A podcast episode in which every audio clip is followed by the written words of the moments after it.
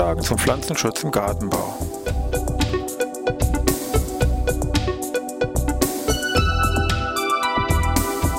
Ein wöchentlicher Podcast der Forschungsanstalt für Gartenbau an der Fachhochschule Weinstefan von und mit Thomas Lohrer.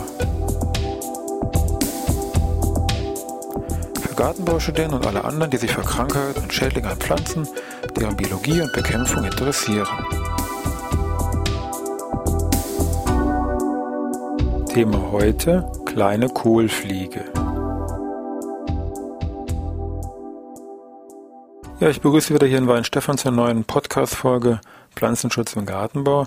An Kohl gibt es eine ganze Reihe von verschiedensten Schädlingen. Kohlmotte, Kohleule, Kohldrehherzmücke, Kohlweißling, Kohlerdfloh, Kohlmottenschüttelhorst und was sich noch alles da so tummelt und eben auch hier die heute thematisierte Kohlfliege, wobei wir uns hier im Speziellen mal mit der kleinen Kohlfliege beschäftigen Es gibt, wie man schon vermutet, auch eine große, aber dazu später mehr.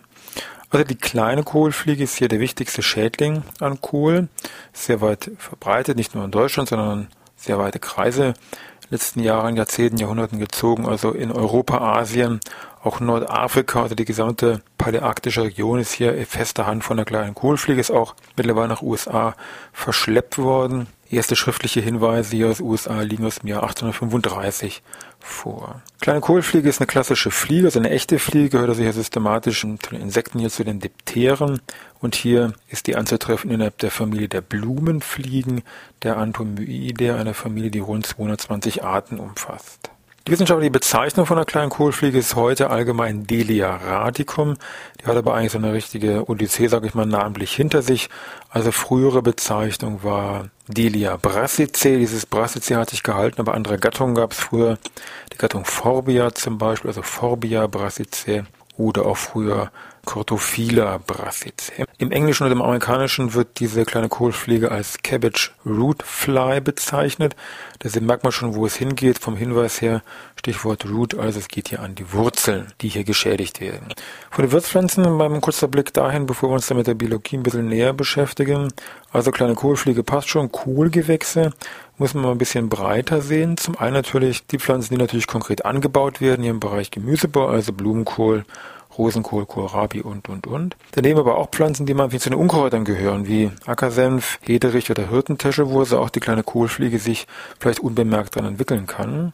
Und auch der Raps zählt hier dazu, der also eine Wirtspflanze der kleinen Kohlfliege ist, hat auch eine zunehmende Bedeutung. Zum einen natürlich für den Rapsanbau selber, zum anderen aber auch als Quelle, sagen wir, für einen Befall an Kohlgewächs natürlich auch entsprechend umgekehrt. Gut, dann wollen wir uns mal so einen Jahreszyklus von so einer kleinen Kohlfliege mal ein bisschen genauer anschauen.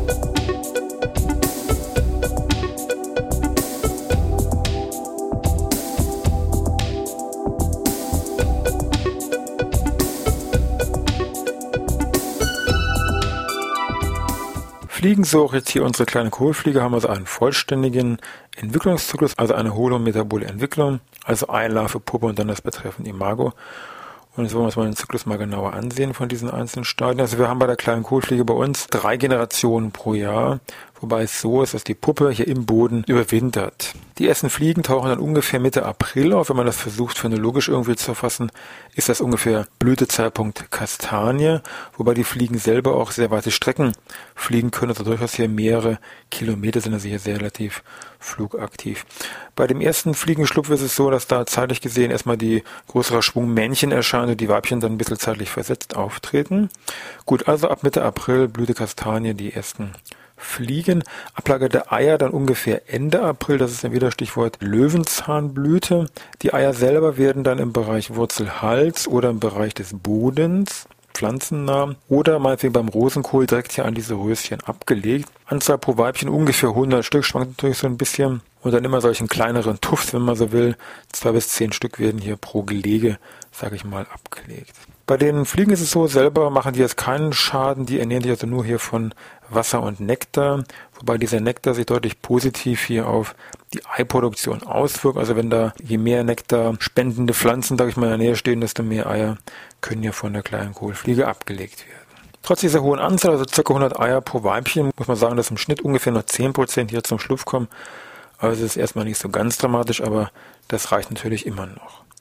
Die Wirtspflanzen selber werden übrigens auf verschiedene Art und Weisen gefunden, optisch als auch über den Geruch und die Fliege läuft auch dazu auf dem Blatt hier, sage ich mal, entsprechend entlang, nimmt entsprechende Signale, sage ich mal, auf und läuft dann den Stängel herunter, um dann hier unten in diesem Bodenbereich hier die Eier abzulegen.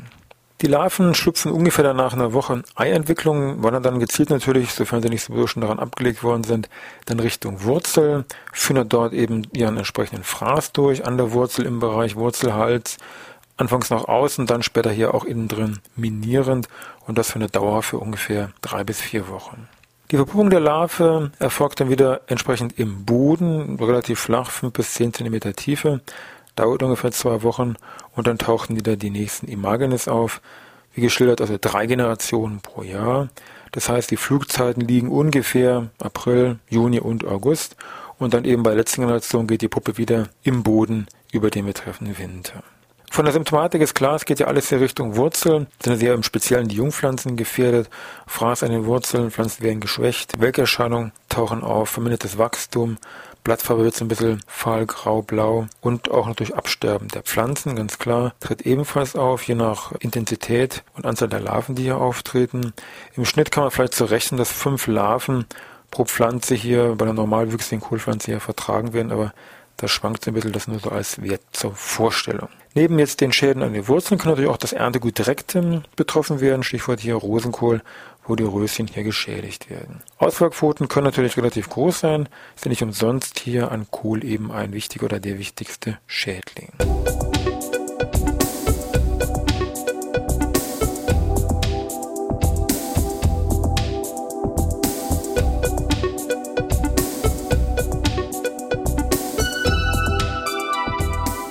Werfen mal zur näheren Diagnose mal einen Blick auf die einzelnen Stadien, also Eilarve, Puppe und das Imago die betreffende Fliege.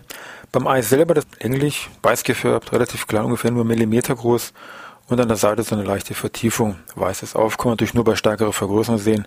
Klar, ein Millimeter ist die Größe. Die Larve durchläuft mehrere Stadien, also L1, L2 und L3, wird in der Summe 1 cm, also 10 mm groß, ist hell gefärbt, läuft vorne so ein bisschen spitz zu, ist eine klassische Fliegenlarve, also eine Made, besitzt keine Kopfkapsel, keine Beine. Im Kopfbereich hier deutlich zu sehen, zwei dunkle Mundhaken sind hier erkennbar. Und beim Hinterende kann man auch diagnostisch verwerten, haben sie ein abgeschrägtes Ende und diese Afterfläche ist an der Peripherie hier mit zwölf warzenartigen Dornen, also am kreisförmig am Rand hier versehen, wobei jetzt die zwei mittigen, also ventral unterseits hier gelegenen gespalten sind, also hier zweispitzig sind. Die Puppe ist eine fliegenpassende Tönchenpuppe, braun gefärbt, 6-7 mm groß und deutliche Segmentierung ist hier erkennbar. Die Fliege selber ähnelt jetzt erstmal optisch so auf den ersten Eindruck einer Stubenfliege, ist nur, sage ich mal, ein bisschen kleiner, so 5-6 mm nur groß und noch von der Farbe her mehr so ein bisschen grau, dezent zurückhaltend gefärbt. Im Kopfbereich vielleicht noch ganz interessant hier im Stirnbereich, das ist so ein bisschen silbrig hell gefärbt und man kann hier einen roten Fleck bei einer gewissen Vergrößerung erkennen. Die Männchen haben auf dem Thorax, also hier auf dem Brustsegment, noch drei schwarze Längsstreifen. Das Flügelgeäder ist hier noch wichtig für die Bestimmung. Also in der Summe kann man schon erkennen, die Bestimmung von solchen kleinen Kohlfliegen im Magenes ist relativ schwierig und nur mit dem Detailuntersuchung Hilfe von Mikroskop, Flügelgeäder, Haarbildung an Beinen und und und hier überhaupt machbar. Bevor wir zur Bekämpfung kommen, vielleicht noch ein kurzes Wort zur großen Kohlfliege, Delia floralis. Wichtige Unterschiede zur Kleinkohlfliege ist, ähm, wir haben eine Generation statt jetzt drei wie bei der Kleinkohlfliege. Larve als auch Imago ist bei der großen Kohlfliege ein bisschen größer, auch damit verbundene größere Eiablagezahl. Von den Wirtspflanzen so bei der großen Kohlfliege bevorzugt tritt die ein Rettich auf, hat deswegen auch hier diesen Namen Rettichfliege bekommen und taucht bevorzugt auf ja anmoorigen Böden hier auf.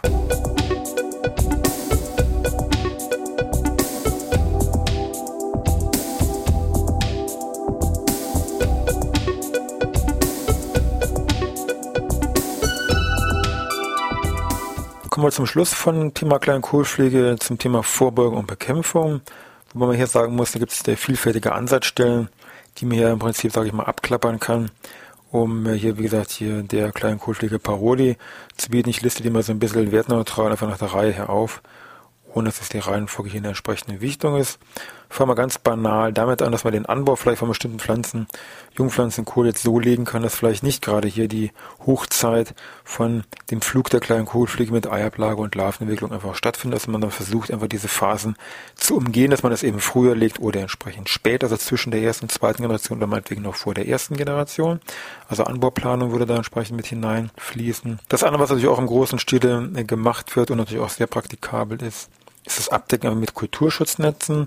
Natürlich vor der Eiablage ganz klar, das natürlich ist der Effekt gleich null, aber sehr praktikabel natürlich auch hier sehr effektiv. Ähm, sonst noch so ein paar begleitende Maßnahmen. Man weiß zum Beispiel, dass äh, wenn Klee als Untersaat verwendet wird, ein geringerer Befall von der kleinen Kohlfliege zu verzeichnen ist. Das gleiche gilt auch, wenn ja eine Beregnung stattfindet. Es reduziert ebenfalls das Auftreten der kleinen Kohlfliege. Was im Bereich Haus- und Kleingarten kennt man vielleicht diese Kohlkragen oder diese Kohlmanschetten, die es auch teilweise aus Filz gibt, die also hier um den Wurzelhalsbereich hier kreisförmig manschettenartig gelegt werden. Kann man auch nicht jetzt nur der direkten Bekämpfung, sage ich mal, dass die Eier abgelegt werden, man das dann absammelt, sondern auch für Prognosezwecken kann man das hier entsprechend ganz gut verwenden. Für Prognosezwecke gibt es auch entsprechende Computerprogramme, die also hier nach einem gewissen Input von Daten die Termine für den Schlupf der Fliege, Eiablage und so weiter entsprechend hier vorhersagen, also prognostizieren. Programme, die zum Beispiel lauten wie Paso Delrat. Paso ist ein großes Paket, sage ich mal, nennt sich eben ja als Abkürzung Prognose agrarischer Schadorganismen, das ist dieses Paso. Und unter diesem, sage ich mal, Dach gibt es eben auch hier dieses spezielle Programm Delrat, eben abgekürzt von Delia radicum. Deswegen hier Delrat, was eben hier als Prognosemodell hier herangezogen werden kann, eben für den Erwerbsanbau. Im Weiteren natürlich ganz klar entsprechender Pflanzenschutzmitteleinsatz, eben je nach Zulassung natürlich unterschiedlich. Auch die Verfahren sind unterschiedlich von Spritzen über Gießen oder Streuen. Auch Saatgutbeizung sind hier entsprechend mögliche Verfahren, die hier bei den Kohlgewächsen und Raps entsprechend auch eingesetzt werden können. Wirkstoffe, die in dieser Schiene, sage ich mal, zu finden sind, sind die Meteoratprodukte, Spinosat oder aus dem Haus- und Kleingartenbereich speziell hier Chlorpyrifos bekannt. Vorher wurden andere Mittel verwendet. Hier mal ein Beispiel aus einem Buch aus dem Jahr 1940 kann das mal kurz zitieren. Das beste Mittel zur Bekämpfung der Kohlfliege ist das Begießen mit 0,06%iger Sublimatlösung. Zitat Ende. Wenn mit diesen alten Begriffen nichts anfängt, Sublimatlösung ist nichts anderes wie eine Quecksilberlösung. Also das war also in den 40er Jahren das Mittel der Wahl schlechthin gegen kleine Kohlfliege. Noch ein weiterer Hinweis, wir hatten ja vorhin schon erwähnt, dieses Abdecken mit diesen Kulturschutznetzen. Diesen Netzen kann man auch so agieren, dass man nicht einfach die Kultur abdeckt, sondern das Ganze als, wenn man so will, Insektenzaun konzipiert, und zwar einen nach außen überhängenden Zaun. Hat auch recht gute Bekämpfungserfolge bei der kleinen Kohlfliege, weil nämlich die Tiere immer relativ flach über den Boden, über die Kultur fliegen und wenn dann plötzlich da so ein Insektenzaun senkrecht steht, dann fliegen sie dagegen, fliegen hoch und fangen sich dann in, dieser, in diesem überhängenden Netz und sind bei den Versuchen auch schon recht gute Bekämpfungserfolge herausbekommen. Also man muss solche Kulturschutznetze nicht nur zum Abdecken verwenden, sondern man kann es auch so als senkrechte Wand hier, als Insektenzaun hier nutzen. Zum Schluss noch ein Hinweis. Ganz zu Beginn haben wir gesagt, Wirtspflanzenbereich Kohlgewächse haben wir gesagt, da Kohlanbau und Raps und Unkräuter.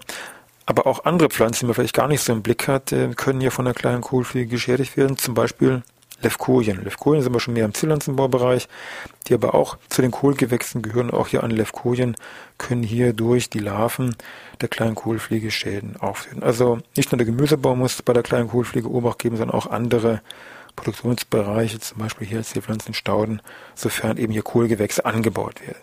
Gut, in diesem Sinne, ich wünsche noch was, eine schöne Woche und dann wieder bis Dienstag.